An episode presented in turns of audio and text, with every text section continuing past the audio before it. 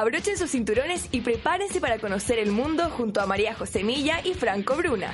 Aquí comienza Punto Cero, el único programa de Radio C que trae el mundo a tus oídos.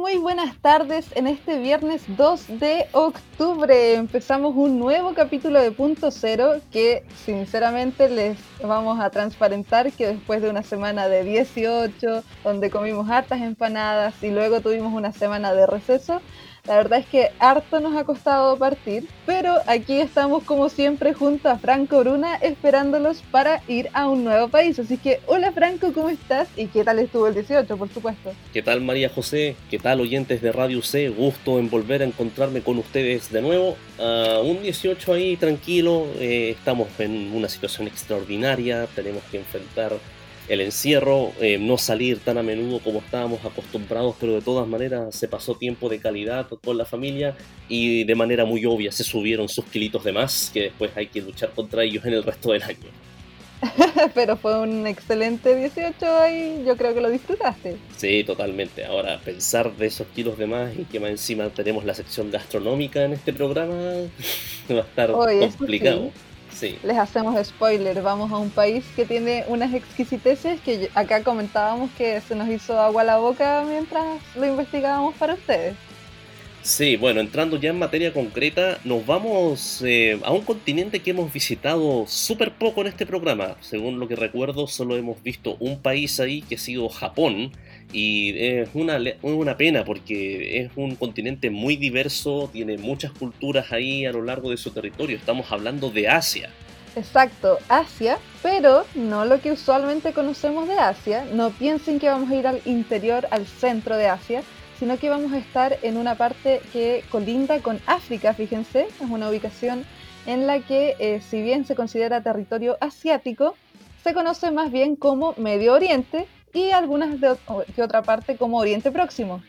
En efecto, y bueno, ya más o menos deben estar ubicándose en el mapa los países que pueden estar por ahí. Nosotros nos vamos a ir a uno de los principales en términos de cultura, que se puede llamar de alguna manera, eh, en lo que ha otorgado también al mundo, eh, tanto en aspectos religiosos, científicos, artísticos, hay un montón de cosas de las cuales vamos a hablarles en este episodio. Exacto, la verdad es que no sabíamos qué pistas darles, de hecho van a notar que nuestro community no le puso mucho esfuerzo esta semana, pero seguramente si yo les digo que este país eh, nos ha dado harto en tanto en ciencia como inclusive que cerca de acá está una de las ciudades más importantes para tres religiones, van a saber a quién nos referimos. Yo creo que ya con esa pista ha quedado muy claro eh, el centro del cristianismo, del judaísmo y también del islam. Estamos hablando de Israel, señoras y señores nos vamos a Israel. Y fíjense que estamos súper contentos porque la verdad es que nos cuesta, ¿qué quieren que les digamos? Nos cuesta alejarnos de Europa y de América. es el territorio más común. Exacto, así que no les vamos a mentir, hacer Israel fue un desafío porque nosotros mismos no conocíamos tanto y esperamos que ustedes con nosotros aprendan y disfruten este capítulo. Así que, ¿con qué partimos? Partimos como es de costumbre con las cápsulas de nuestra querida compañera Paulina Cabeza eh, y vamos en este comienzo de programa con lo que respecta a la geografía de Israel.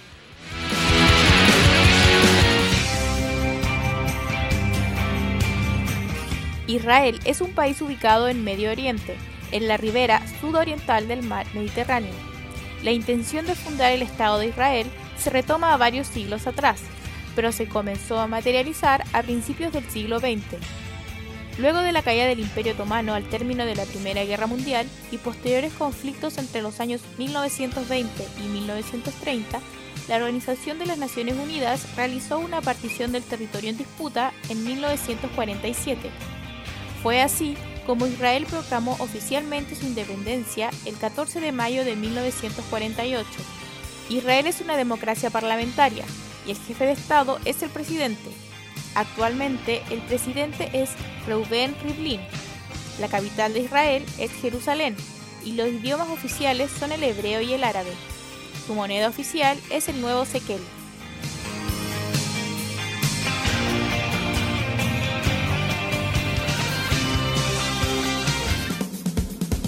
Ahí escuchábamos a Paulina, como siempre, con un gran trabajo, dándonos la introducción a Israel. Y como pudieron escuchar, la verdad es que su territorio se parece bastante al nuestro. Eh, sí, eh, aunque también tiene ahí algunas, algunas características que hacen como el contraste muy interesante, me estabas contando ahí cuando estábamos preparando el programa.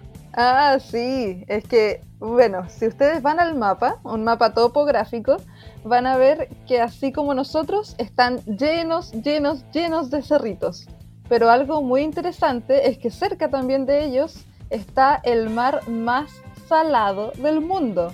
En efecto, estamos hablando del Mar Muerto, que también, al menos en lo que se refiere a términos de marítimos, si se puede llamar de cierta manera, es una, es una de las partes más importantes del mundo, eh, tanto por, en significancia histórica, así también como en geografía. Exacto, y eh, la verdad es que no sé si sea cierto, pero siempre se comenta que uno en el mar muerto puede flotar dada la cantidad de sal que hay ahí. Así que es súper interesante. Y bueno, su nombre deriva precisamente de esta condición. Así es. De hecho, he escuchado el testimonio de varios cercanos que tengo que han ido a turistear por allá y que uno de, los destinos así como infaltables es ir al mar muerto y probar si es que de verdad uno puede flotar ahí. Ah, mira. Oye, interesante eso, ya saben, si van alguna vez a Israel o cerca de Israel, tienen que visitar el Mar Muerto y decirnos, por supuesto, si es verdad que uno flota en este mar. Pero ya adentrándonos en lo que es la cultura, vamos a irnos con la primera canción de este programa, que yo me reía mucho y le comentaba a Franco porque uno la escucha y es, es escuchar eh, todo lo que es la cultura israelí. Sí, de hecho yo creo que también ustedes al escuchar este tema, yo creo que lo primero así como se les va a venir a la cabeza, mm, esto es como lo que pensaba de Israel en términos musicales. Exacto, exacto.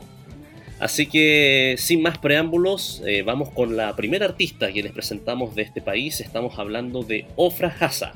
Y esta canción, que me van a disculpar la pronunciación, pero eh, se llama Im Nin Alu. Vamos a escucharla.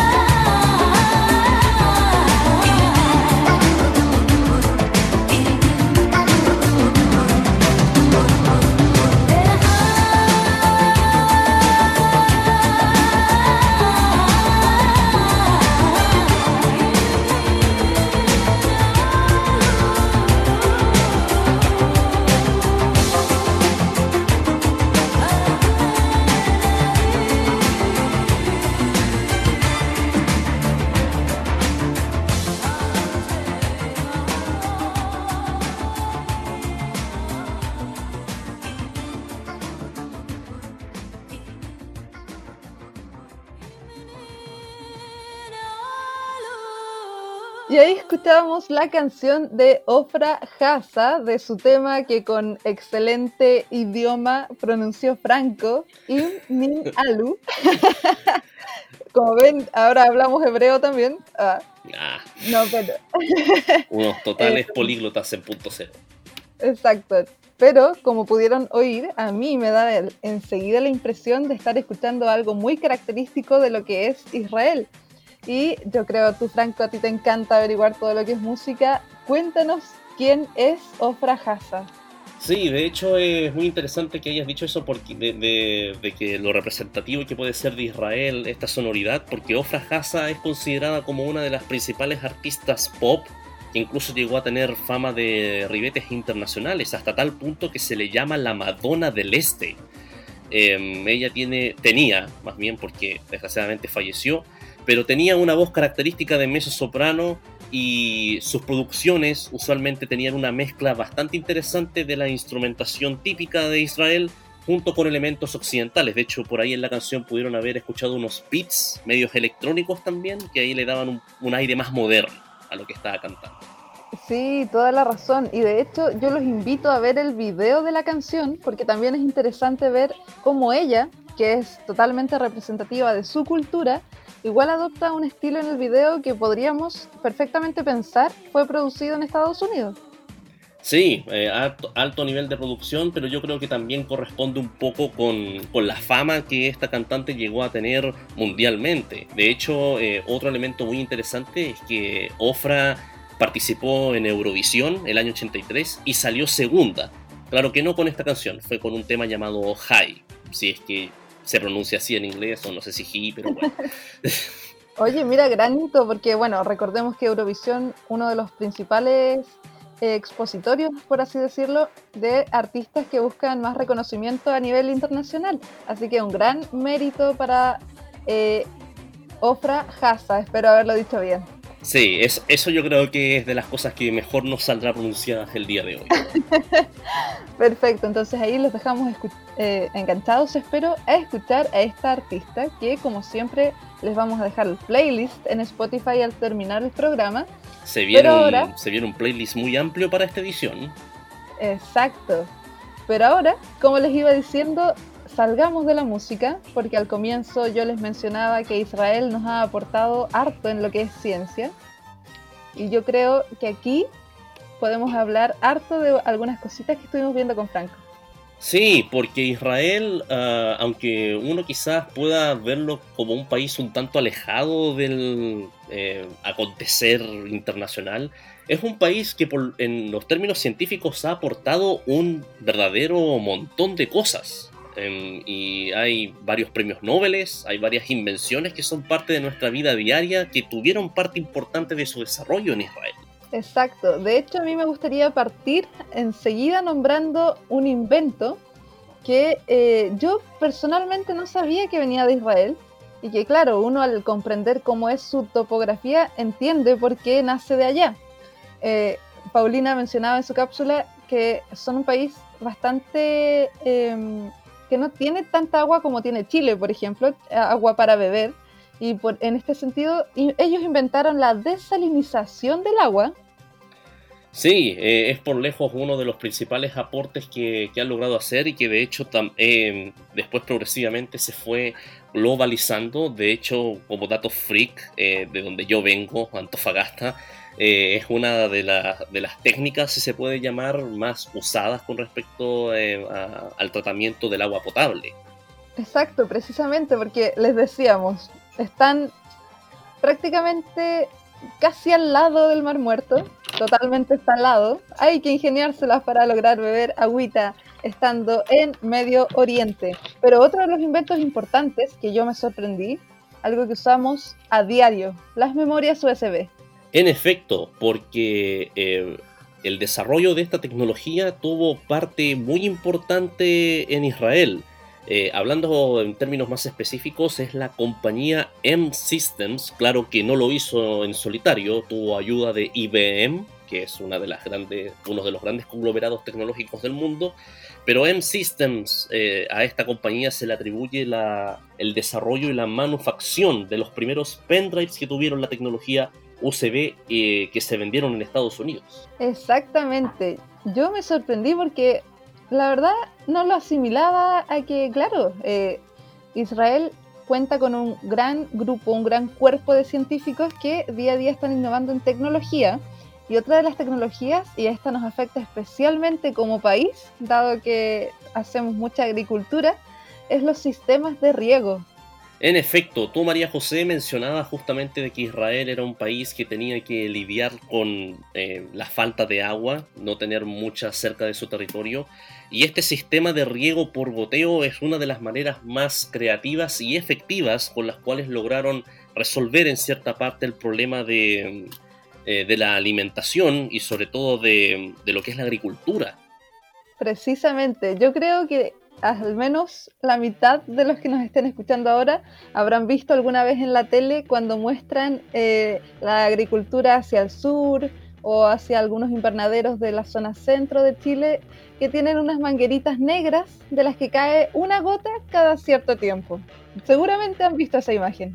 El responsable de eso es un hombre llamado Simcha Plas, un ingeniero polaco-israelí que descubrió este modo de, digamos, eh, hacer agricultura en los años 30, pero eh, tuvo un muy largo tiempo para cranear la idea, ver hasta dónde podía llegar con eso y eventualmente la capitalización fue en los años 60 cuando fundó la compañía Netafim, con la cual el procedimiento se hizo conocido alrededor del mundo y se transformó en una de las principales maneras de, poder generar eh, abasto em, para nuestra alimentación.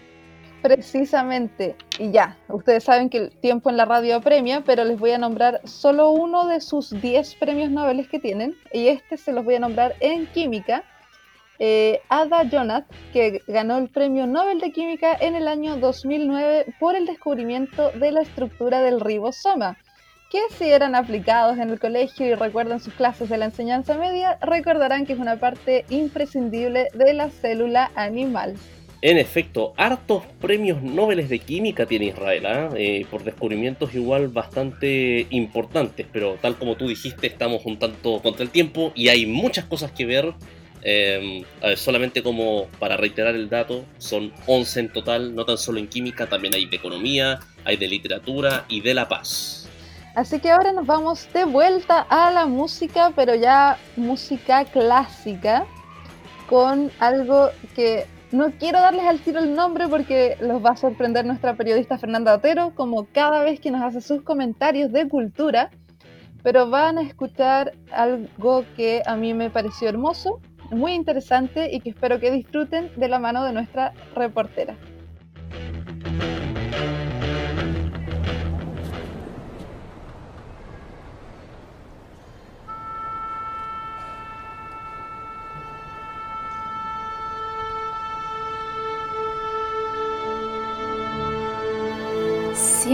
Al comienzo de una presentación orquestal, los músicos deben tocar la misma nota para verificar que estén en el mismo tono y puedan interpretar de manera perfecta las piezas.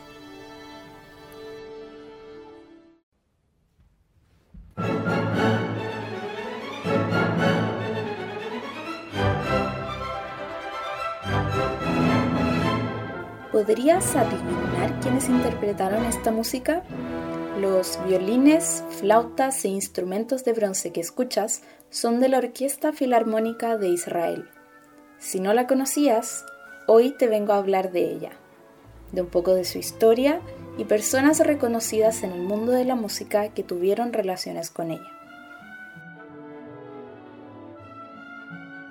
La orquesta fue fundada antes de la Segunda Guerra Mundial, el año 1936, por el violinista polaco Bronislaw Uberman bajo el nombre Orquesta de Palestina, como se llamaron hasta la creación del Estado de Israel en 1948, cuando adoptaron el nombre que tienen hasta el día de hoy.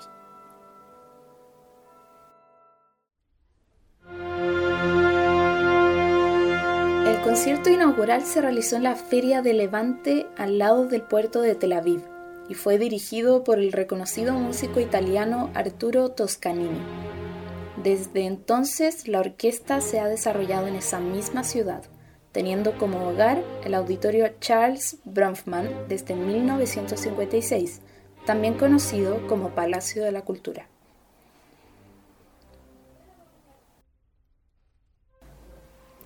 Esta orquesta tuvo un rol muy importante durante la ascensión del nazismo, ya que funcionó como refugio para músicos judíos que fueron expulsados de las orquestas europeas.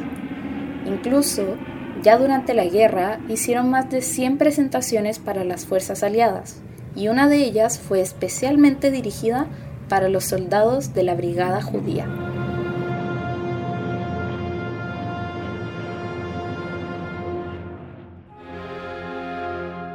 También entre 1940 y 1943 hicieron una serie de giras por Egipto, buscando una mayor integración en el Medio Oriente. La lista de músicos influyentes que tuvieron sus inicios o parte de sus carreras con este ensamble es bastante larga, pero tres nombres se destacan ya sea por la relación con la orquesta o por sus prestigiosas carreras.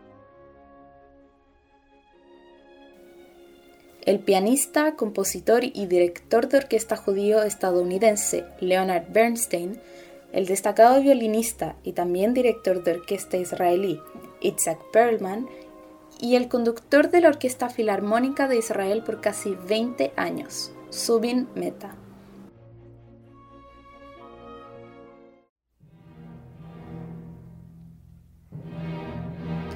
Leonard Bernstein mantuvo una estrecha relación con Israel desde 1947 debido a su origen judío y fue invitado muchas veces a dirigir a la Filarmónica.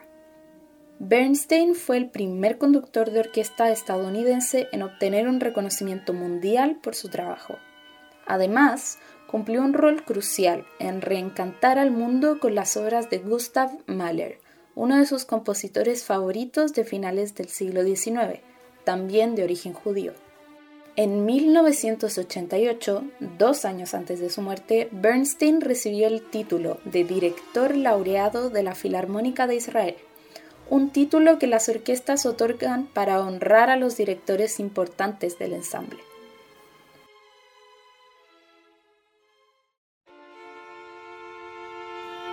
Itzhak Perlman, nacido en Israel durante 1945 y de padres judíos polacos, tuvo una ambición gigantesca desde sus inicios en la música. A los 10 años había aprendido solo todo lo que sabía del violín y escribió una carta a la Orquesta Filarmónica de Israel solicitando audicionar, incluso adjuntando en la carta el repertorio que tenía preparado para presentar. No entró al ensamble de orquesta, pero sí entró a estudiar al Conservatorio Shulamit y ese mismo año realizó su primer recital. Con 13 años fue a estudiar a Juilliard en Estados Unidos, donde desarrollaría la mayor parte de su carrera. El año 1987 fue su reencuentro con la Filarmónica de Israel, cuando participó de la gira por países del bloque oriental europeo como Varsovia. También acompañó a la orquesta el año 1990 en el primer concierto dentro de la Unión Soviética y el año 1994 alrededor de India y China.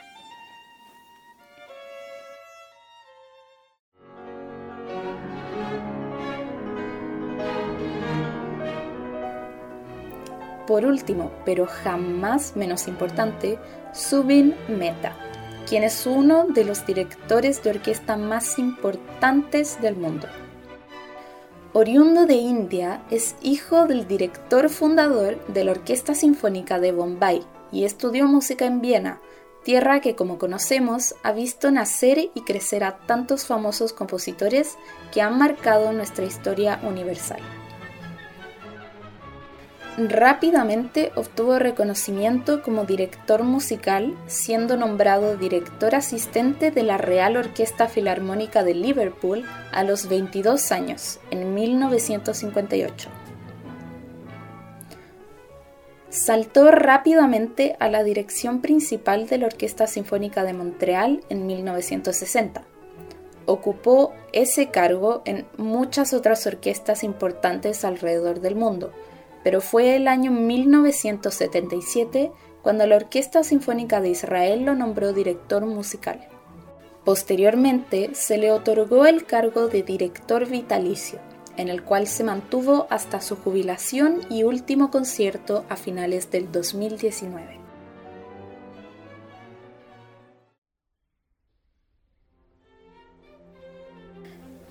Reconocida por la gran cantidad de giras alrededor del mundo que ha realizado, esta orquesta posee un alto nivel musical, integrando en sus filas a profesionales que no solo rebosan en talento, sino que también en sentimiento y en pasión.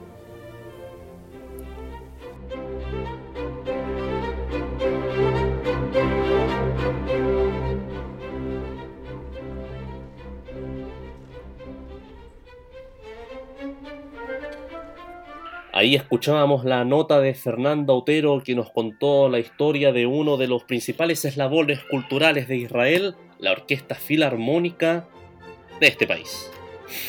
Exacto, es que la verdad es que la FER nos dejó súper claro todo en su nota, me encantan las notas culturales de la FER y eh, los quiero dejar invitados a estar revisando nuestras redes sociales porque toda la música que escucharon de fondo en su nota también se las vamos a subir como un playlist a Spotify. Y también la que estamos escuchando ahora de fondo, que ahí Fer también nos dejó una especie como de anexo con algunas de las principales piezas con las cuales esta orquesta nos ha deleitado.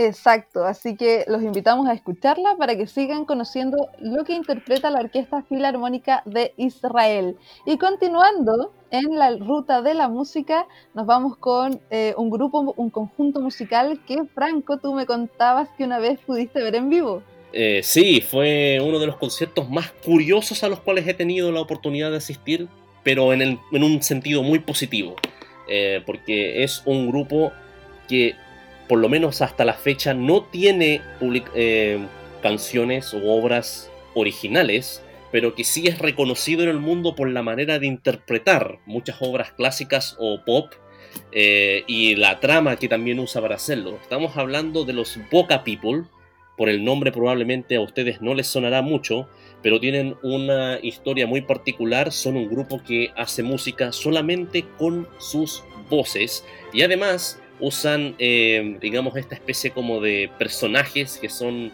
unos extraterrestres muy simpáticos que de alguna manera vienen a accidentalmente quedarse en la Tierra tras un desperfecto de su nave y es por medio de la música la manera en la cual la tienen que arreglar para volver a su planeta y de paso descubren cómo es la música de la Tierra en el proceso. Súper interesante, debe ser genial verlos en vivo. Pero para no darles más como el contexto sin escucharlos, los vamos a dejar con la canción eh, esta cover por ellos, Life is Beautiful, que prepararon especialmente en contexto pandemia. Así que ahora los dejamos con Boca People.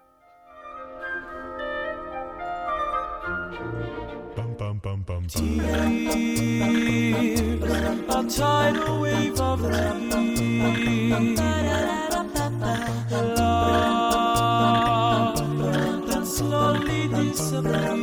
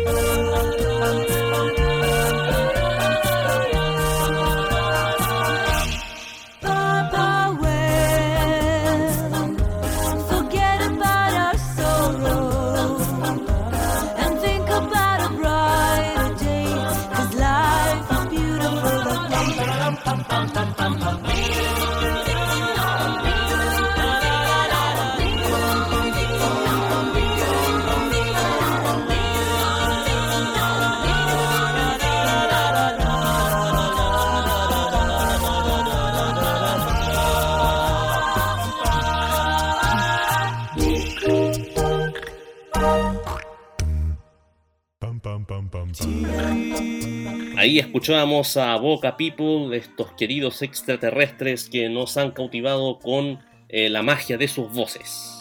Así es, me gustaron mucho, muy bonitas sus voces, interesante que hagan todo solo con voces, no hay ningún instrumento aparte de la voz humana, pero el tiempo apremia, así que vámonos con la segunda cápsula. antes de eso, véanlos en YouTube para que puedan entender todo el contexto de su obra, de verdad, muy recomendado. Ahora prosigamos. Ahí tienen, ahí tienen la recomendación de Franco, ya ven que le encanta la música. Nos vamos con la segunda cápsula de Paulina Cabeza, esta vez para recorrer los monumentos de Israel.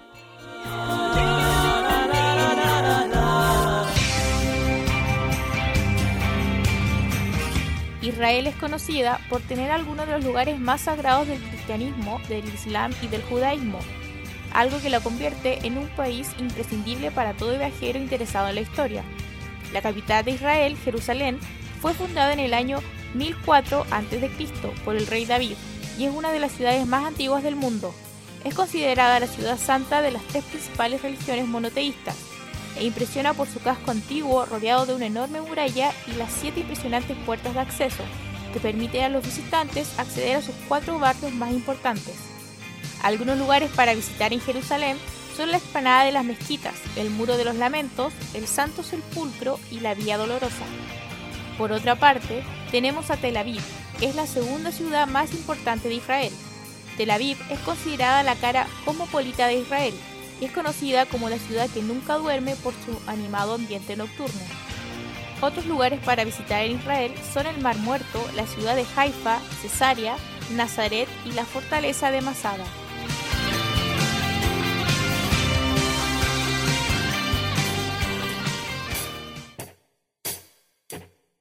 Le damos las gracias a Paulina por esta cápsula y en concordancia con el contenido que trataba sobre los monumentos, ahora nos vamos a una nota muy especial que ha preparado nuestro reportero Joaquín Barrientos, en la cual profundiza en un área justamente eh, muy relacionada, que es la arqueología. Israel está en una zona con una amplia data histórica. Su ubicación en Oriente Próximo lo convirtió en uno de los principales pasos de África a Europa. Además, es posible encontrar grandes yacimientos de las tres grandes religiones monoteístas del planeta, la conocida Tierra Santa. Los estudiosos de la materia han dividido las áreas de estudio en cinco grandes periodos. El periodo prehistórico, que va del 8500 al 3300 a.C. aproximadamente.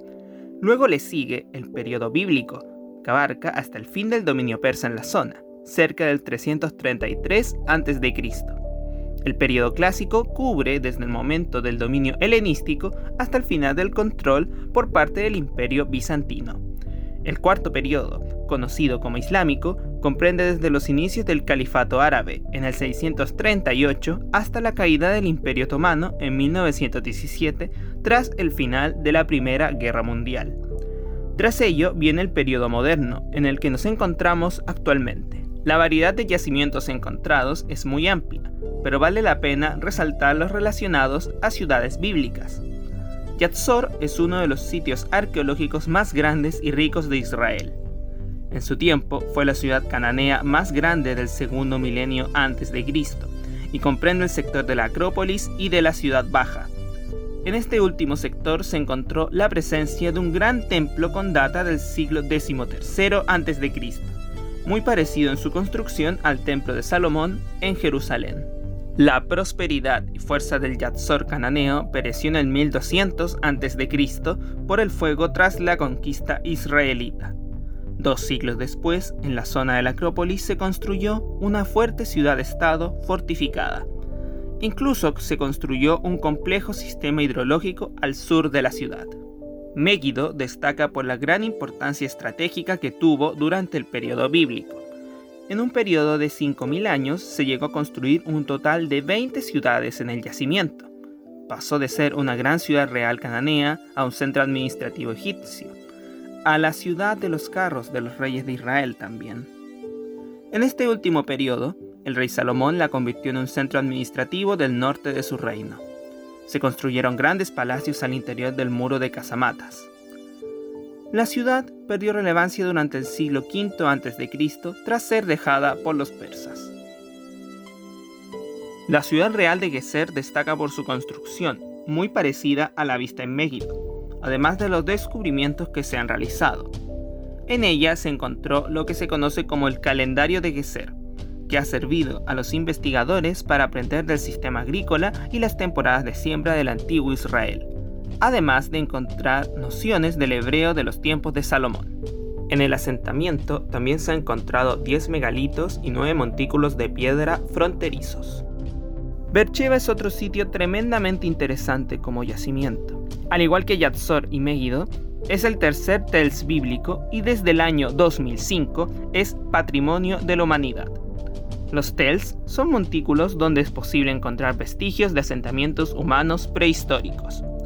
Bercheva era una de las ciudades más meridionales de Israel durante los tiempos bíblicos y era utilizada generalmente para explicar la extensión del reino con la frase de Dan a Bercheva. Otros yacimientos relevantes son Tiberiades, Seforis y Gamala, además de Cafarnaún y Tafda, ciudades vinculadas con Jesús. En Cafarnaún se han descubierto dos edificios públicos, una iglesia bizantina y una sinagoga además de ser conocida como la ciudad de Jesús, ya que según la Biblia fue escogida por Cristo para transmitir su mensaje, también se encontró en ella la que es conocida como la casa de Pedro. La rica historia que es posible encontrar en estas antiguas ciudades todavía continúa siendo revelada por los investigadores. Ahí escuchábamos entonces la nota de Joaquín Barrientos, que como siempre le damos las gracias por su material, siempre de calidad, siempre sorprendiéndonos con temáticas inusuales de los países, porque, bueno, ya les comentamos, la verdad, poco conocíamos de Israel y menos nos habíamos preguntado por la arqueología de Israel. Así que esperamos que tanto como a nosotros les haya gustado este contenido y por supuesto que aprenderlo. Sin lugar a dudas. En todo caso, también algo muy valioso en, esta cultura en la que nos ubicamos, porque em, considerando la historia religiosa que Israel tiene, yo creo que ahí van muy ligados de la mano y sin lugar a dudas para numerosos expertos en el tema es un área de mucho interés. Oye, y bueno, yo ya sé que ustedes nos están escuchando, ya comieron, ya están incluso pensando en la once, pero aprovechando que quizás estén pensando en qué tomar con tecito, les vamos a hablar un poquito de gastronomía de Israel. Yo le comentaba a Franco que leí por ahí que en Israel el plato de comida rápida más consumido es el shawarma. Que no van a creerlo, pero Franquito no lo conocía. Nunca, hasta la producción de este programa, jamás lo había escuchado. bueno, espero que ustedes, queridos oyentes, sepan a lo que me refiero, que es este platillo de carne que uno ve a veces en las tiendas de comida que lo están asando de manera vertical y van cortando trozos. Ah, bueno, em, es como el procedimiento que hacen muchas cadenas de pollo acá, ¿no? Claro, pero acá se hace en horizontal y no se corta dentro del horno. Entonces, como el asado al palo, Podría ser, Claro, pues, Estoy, estoy, tratando como de relacionarlo como para tratar de, de tener la imagen en mi mente quiero hacer aquí una aclaración, que el chaguarma si bien no es de origen israelí, es como un plato típico de todo lo que es la zona en la que se ubican. Así como nosotros acá la empanada, si bien la conocemos como platillo chileno, también es muy consumida en Argentina, esto vendría siendo lo mismo por allá. Sí, pues. Eh, y bueno, otro, otro alimento que ahora sí conozco, eh, que es muy consumido acá, y yo creo que muy pocos se imaginarán que viene de Israel, pero en efecto es de allá, el pan pita. Exacto, yo no tenía idea que era de allá. Ustedes deben conocerlo, este pan planito. Todo lo contrario del pan chileno, que nos encanta que quede gordito, infladito. No, este es plano. Sí, y fueron los israelitas quienes lo generaron. Así que cada día se aprende algo nuevo. Exacto. Y última comida para que ya espero que queden con hambre, la ensalada israelí que es súper simple de hacer. Pepino, cebolla y, eh, si no mal recuerdo, era zanahoria. Y con esto listo, ahí está tu ensalada israelita, que es bastante parecido a nuestro pebre, fíjate. Sí, de hecho yo creo que más de alguno habrá hecho una ensalada israelita de manera inconsciente. Exacto, sí, totalmente. con, esos ingredientes como imposible confundirse. Bueno, con eso eh, le damos cierre a la visión de la gastronomía. Esperamos que hayan quedado con un buen diente para la once, pero es hora de que prosigamos con otros temas ya regresando más propiamente a la cultura. Exacto, nos vamos con la última cápsula de Paulina Cabeza y esta vez nos va a hablar de judaísmo y las tradiciones ortodoxas.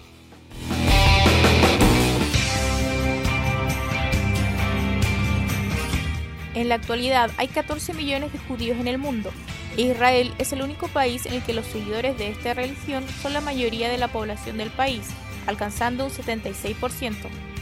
Actualmente, el judaísmo se divide en tres grandes ramas, conservadora, reformista y ortodoxa. Los judíos ortodoxos son los que más adhieren a las leyes judías o halajá. Se caracterizan por su vestimenta negra y sencilla. Estas prendas no pueden ser hechas con lana o lino. En el caso de las mujeres casadas, no pueden mostrar el cabello en público, por lo que se utilizan pañuelos o pelucas. También tienen varias restricciones alimenticias, como es la ingesta de mariscos, crustáceos, porcilla, entre otros alimentos. Desde el ocaso del viernes hasta el anochecer del sábado, los judíos celebran su día sagrado, el Sabbat, dedicado al descanso, la oración, la lectura del Torá, a la visita de la sinagoga y a reunirse en familia. Para los judíos ortodoxos hay más de una treintena de prohibiciones a cumplir durante este día. Por ejemplo, no se puede prender ni apagar fuego, no se puede cocinar, tampoco hacer uso de la electricidad, viajar en vehículos motorizados, utilizar el horno, escribir, coser, lavar y muchas otras restricciones.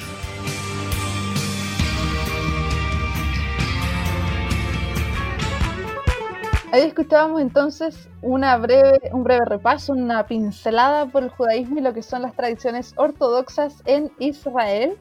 Y vamos a aprovechar al tiro de contarles que, bueno, ayer comenzó octubre, y eh, hace muy poquitos días, el 27 y 28 de septiembre, se celebró en Israel el Yom Kippur. El Yom Kippur, una de las celebraciones más comunes en Israel, que siempre también tiene un alcance masivo, muy importante en términos religiosos, pero como se estarán imaginando, en pleno contexto de pandemia ha sido imposible que se celebre como de costumbre. Así que para informarles sobre lo que se hizo este año, eh, tenemos esta entrevista que ha hecho nuestra nueva compañera, Alexia Galanakis. Exacto, así que los dejamos con la entrevista que hizo Alexia Galanakis a una chilena viviendo en Israel. Así que acá vamos a tener la visión de una compatriota viendo cómo es el Día del Perdón en ese país.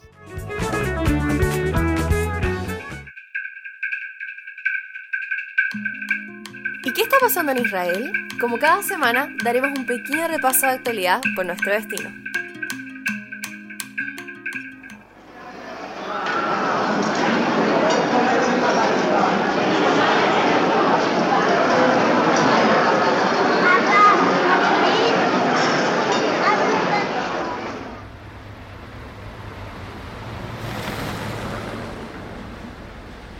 Vez al año, Israel se paraliza.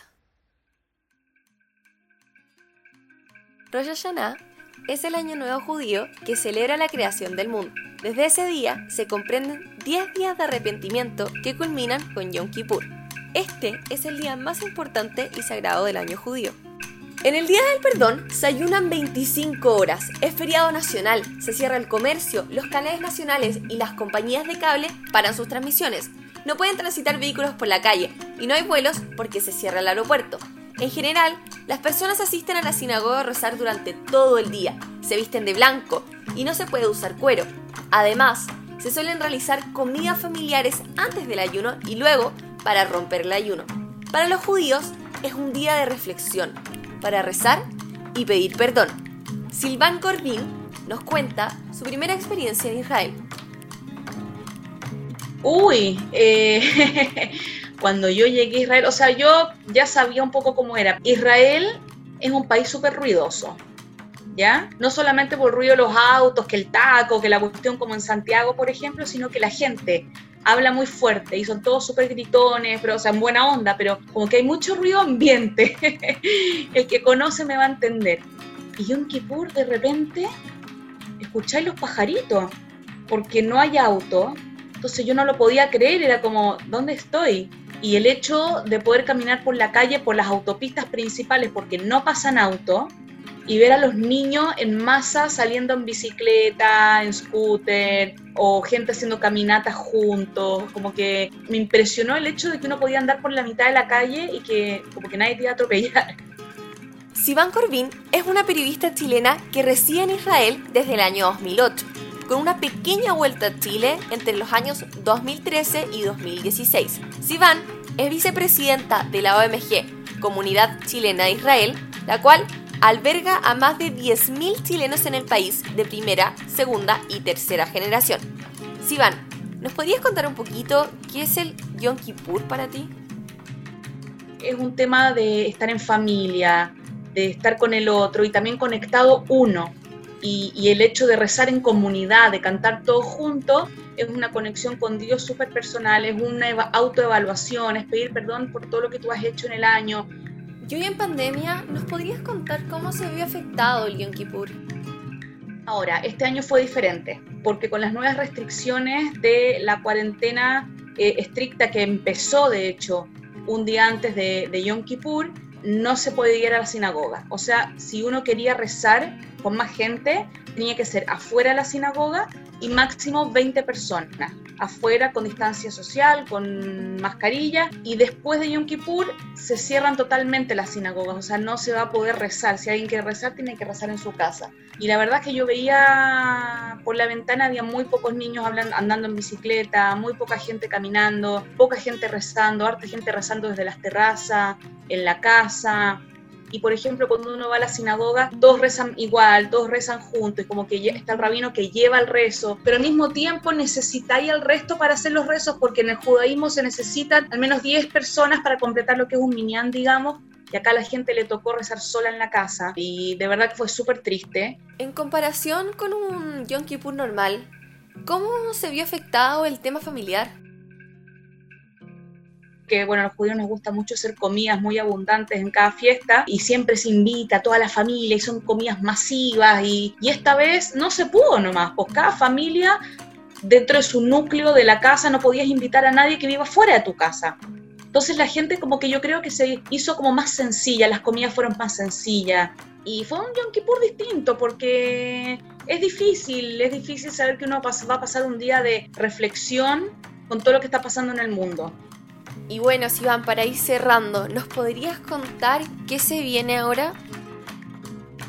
Ahora se juntan dos fiestas más, tremendo carrete. El viernes empieza Sukkot, que conmemora cuando los judíos estaban en, en, el desierto, cuando salieron de Egipto, digamos que construían una especie como de cabaña que eh, se come también en familia y también se va a la sinagoga y es toda la semana donde uno eh, los hombres en general lo hacen, duermen adentro de esta especie de cabaña con tres paredes, eh, que en general eh, no paredes de cemento, sino que en general la, gente lo hace como con tela y tiene que tener como unas hojas como de palma en el techo donde tú puedes ver las estrellas, que te recuerde lo que fue que los judíos estuvieron en el desierto y se invita gente y es súper importante como recibir gente, es como una buena acción y se come rico también. Y después de eso a la semana de Sukkot, es la última fiesta de toda esta tanda de fiestas que tenemos, que se llama Simchat Torah, que es la fiesta de la Torah donde se termina de leer el último rollo de la Torah, entonces se baila con la Torah y se le tiran dulce y los niños bailan con Torah chiquititas y es súper alegre eh, y la gente va por la calle bailando con Torah y todo, pero lamentablemente este año otra vez seguramente va a ser más pequeño, no van a ver cosas, digamos, multitudinarias con la Torah bailando, seguramente van a pedir que sea más chico. Muchas gracias Iván por compartirnos tu experiencia y relatarnos un poquito de qué se trata el Yom Kippur. Nos sintonizaremos la próxima semana para más actualidad y cultura.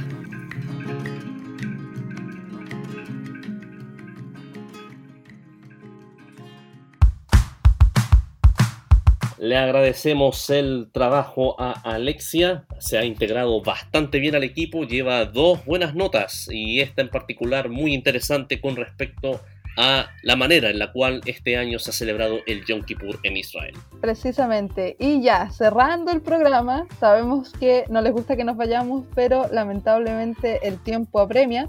Nos vamos con una última canción, ya mucho más contemporánea, mucho más, eh, por así decirlo, cercana a la música que se hace hoy en día, que quizás la hayan escuchado alguna vez y no tengan ni idea de quién la canta y ahora la van a decir, ah, sí, la he escuchado.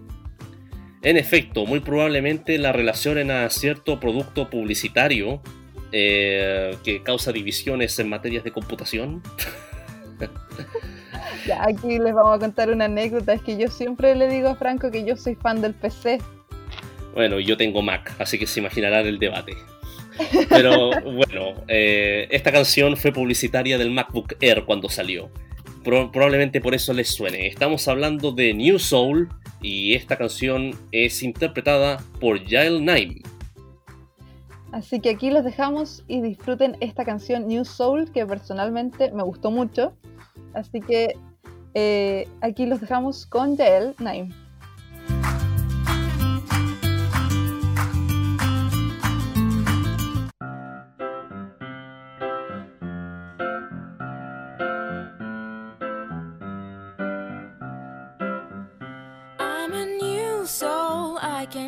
strange world, hoping I could learn a bit about how to give and take. But since I came the joy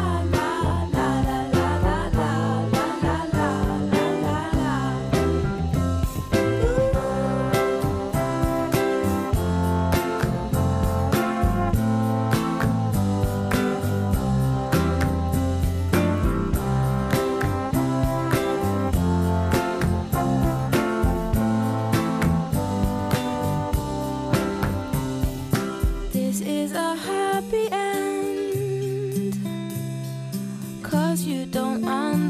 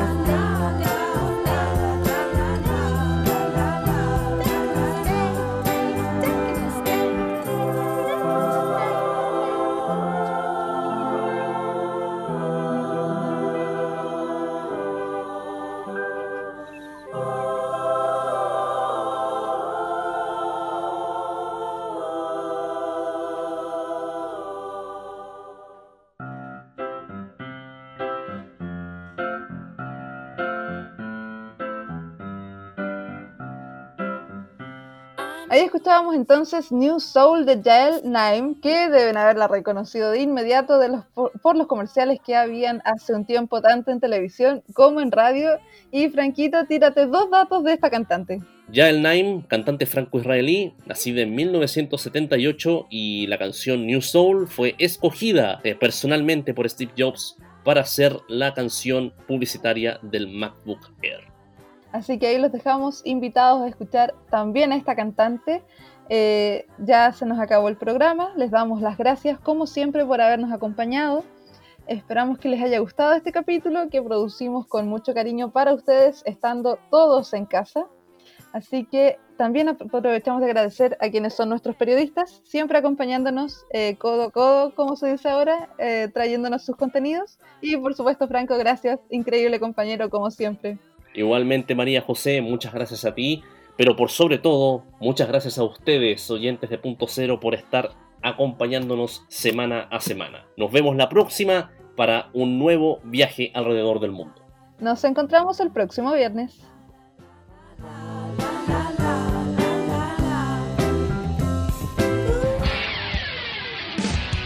El viaje no termina. ¿Cuál será nuestro siguiente destino? Descúbrelo el próximo viernes junto a María José Milla y Franco Bruna en una nueva edición de Punto Cero, solo por Radio C.cl.